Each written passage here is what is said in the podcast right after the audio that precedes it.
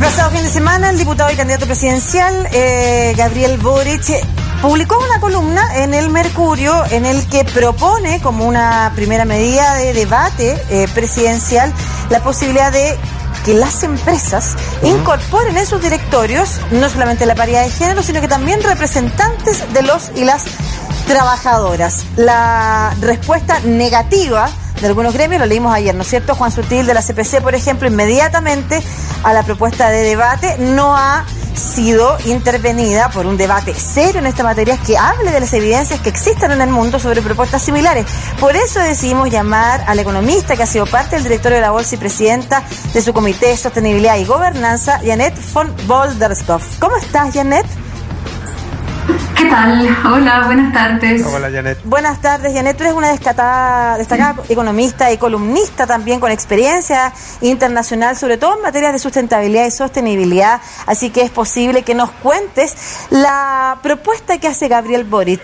¿Es una propuesta sin evidencia, como dicen algunos, una propuesta que no se debe considerar? Em, pienso muy importante que lo debatamos ante todo para ojalá despolarizar el debate y poner más claro tanto la ventaja como la desventaja de, de las regulaciones actualmente vigentes en Europa, en distintos países en Europa, no solamente Alemania, porque lo que hemos visto aquí en Chile como primeras reacciones han sido lo, lo típico de siempre contra cualquier cambio y modernización. Eh, eh, dejando claro cuán difícil a veces es eh, debatir de forma constructiva sobre estos temas que sí son importantes para el futuro de nuestra economía, eh, en el sentido de, permitir, ojalá, una reconciliación mejor. de los intereses entre empleados y los dueños del capital, entre el capital y el trabajo, para decirlo corto.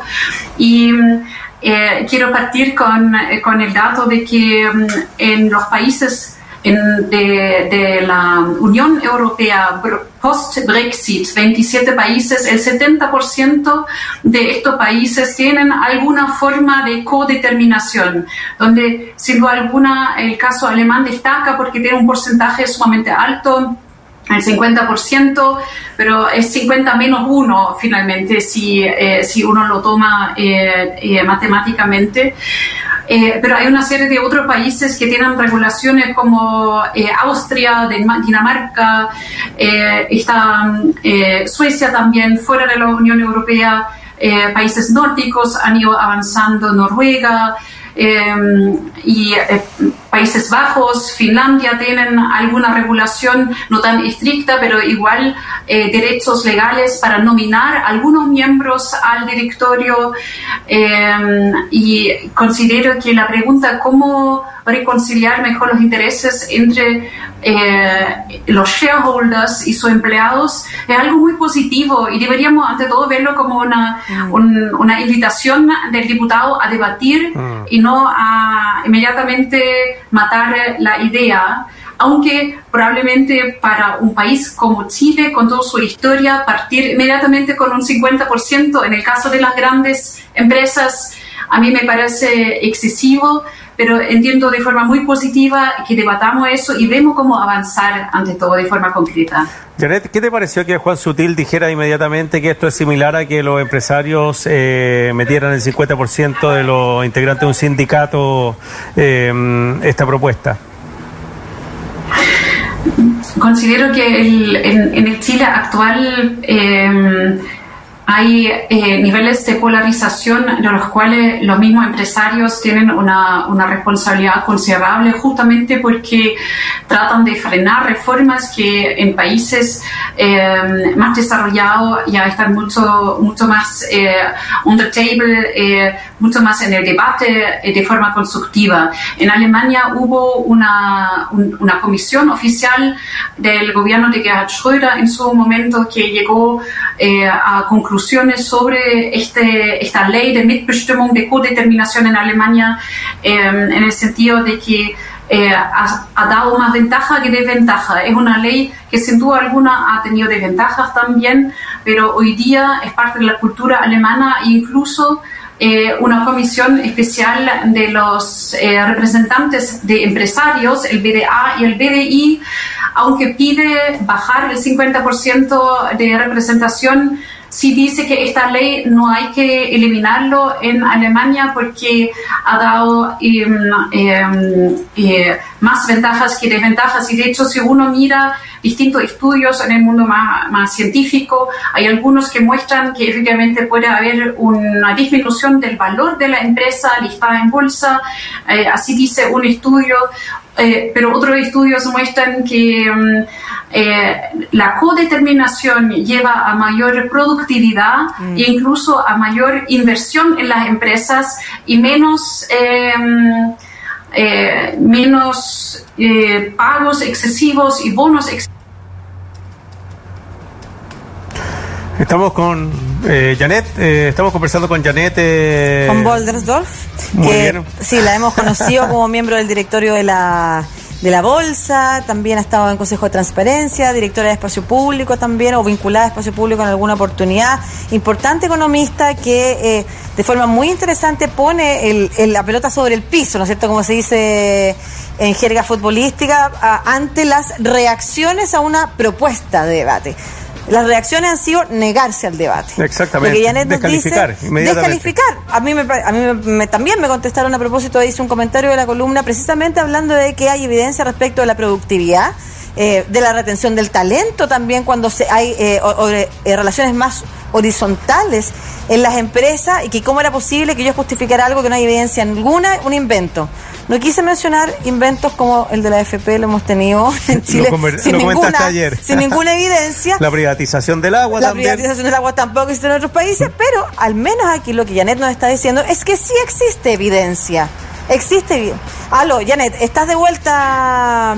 Sí, perdimos tu audio por, por, un ratito, pero estaba justo en una parte que es importante, que es decir, cuáles son las ventajas, porque concluimos acá que entonces efectivamente hay evidencia para avanzar en este debate. Además, perfectamente podría no haberla y podría haber un debate igual. Lo importante es que evidencia respecto de ventajas de propuestas similares de codeterminación, entendemos codeterminación como participación eh, con, con, participación de, trabajadores en directorios de empresas, eh, tiene ventajas y hay también experiencia de desventaja. Entonces, quería pedirte que siguieras hablando de aquello. Perfecto. Disculpen, pero soy víctima de, que todavía no tenemos en vigencia la ley de velocidad mínima, eh, cuyo reglamento. Oh, ahí está.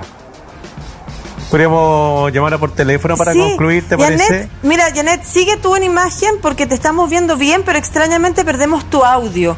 Entonces te vamos a llamar eh, por teléfono para poder seguir escuchándote. Sí, eh, bueno, a mí me llamó mucho la atención lo que decía Juan Sutil el otro día eh, de la CPC. Ayer, claro, que esto era como meter, eh, no sé, pues que si era el 50% en el directorio, que los empresarios tuvieran un 50% de representación en el sindicato, cosa que son completamente distintas. Porque, como decíamos al inicio del programa, las relaciones entre trabajador y dueño de compañía o empresario son siempre, no son simétricas, que son completamente distintas, porque uno tiene el poder del dinero y el otro tiene el poder también que tiene que ver con los trabajadores. Entonces, eh, negarse inmediatamente a un debate, y lo que nos dice Janet, que en otros países, sobre todo en la Unión Europea, esto existe, y claro, ella, dice tal vez el 50% es mucho en un inicio, pero sí existe un aporte que puede ser desde los trabajadores a estas compañías con una visión distinta, lo que hemos conversado tantas veces, Lucía, y Janet ya está con nosotros, de incorporar visiones distintas dentro de una compañía en el mismo directorio para saber también eh, los que dirigen la compañía cómo lo están viendo los trabajadores, qué se puede beneficiar, qué se puede mejorar. Mm. Janet. Sí, sí, muchas gracias. Disculpen la, la, conexión. Hmm hay un aspecto especialmente interesante que tiene que ver con evitar justamente el foco excesivo en el corto plazo de las empresas, porque hoy día el gran estado en bolsa, bolsa porque tiene una presión difícil tiene que ver con el foco en el evita del, del 31 de, diciembre. Entonces, teniendo, mm, eh, teniendo un, un diálogo más parejo con los empleados permite entender los intereses más de mediano o largo plazo eh, de la empresa, porque la riqueza de la empresa está listado con cuán motivados están los empleados también, cuán bien están siendo involucrados y entonces tener en Chile un debate serio sobre cómo llevar a un diálogo más em, equilibrado eh, entre las partes es sumamente importante y donde el que debería dar el primer paso es de todas maneras el, el empresariado. Europa, el 70% de los países tienen alguna forma de codeterminación, eh, entonces esto eh, eh, me imagino que la CPC con eso con sus comentarios no quiere decir que el 70% de Europa está enfocado y si Europa es para Chile un, un ejemplo, la invitación debería ser, debemos como dar algunos pasos eh, gradualmente para ir avanzando. Eh, los estudios, eh, hay algunos que el World Economic Forum también eh, eh, recopila en una nota muy interesante, muestran que hay algunos efectos negativos, evidentemente también hay desventajas, pero incluso los empresarios alemanes con una comisión oficial que formaron en 2004 subrayaron que las ventajas son más importantes que las desventajas y de hecho los empresarios alemanes quieren bajar el porcentaje del 50% y perfeccionar el mecanismo, pero quieren mantener el sistema de la codeterminación justamente porque permite que la empresa tenga más resiliencia y una conciliación adecuada de, de, los, de los intereses.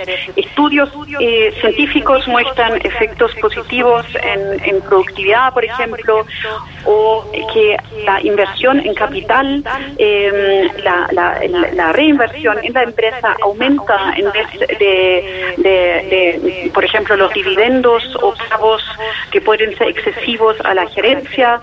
Em, entonces hay una serie de, ventajas que igual están eh, siendo registrados en la literatura junto con las desventajas y yo creo que hoy día Chile tiene eh, ojalá la oportunidad de pensar esto como una de las herramientas que necesitamos para tener una economía más equilibrada, más sostenible en sí mismo, que debería ser en el interés de los propios empresarios.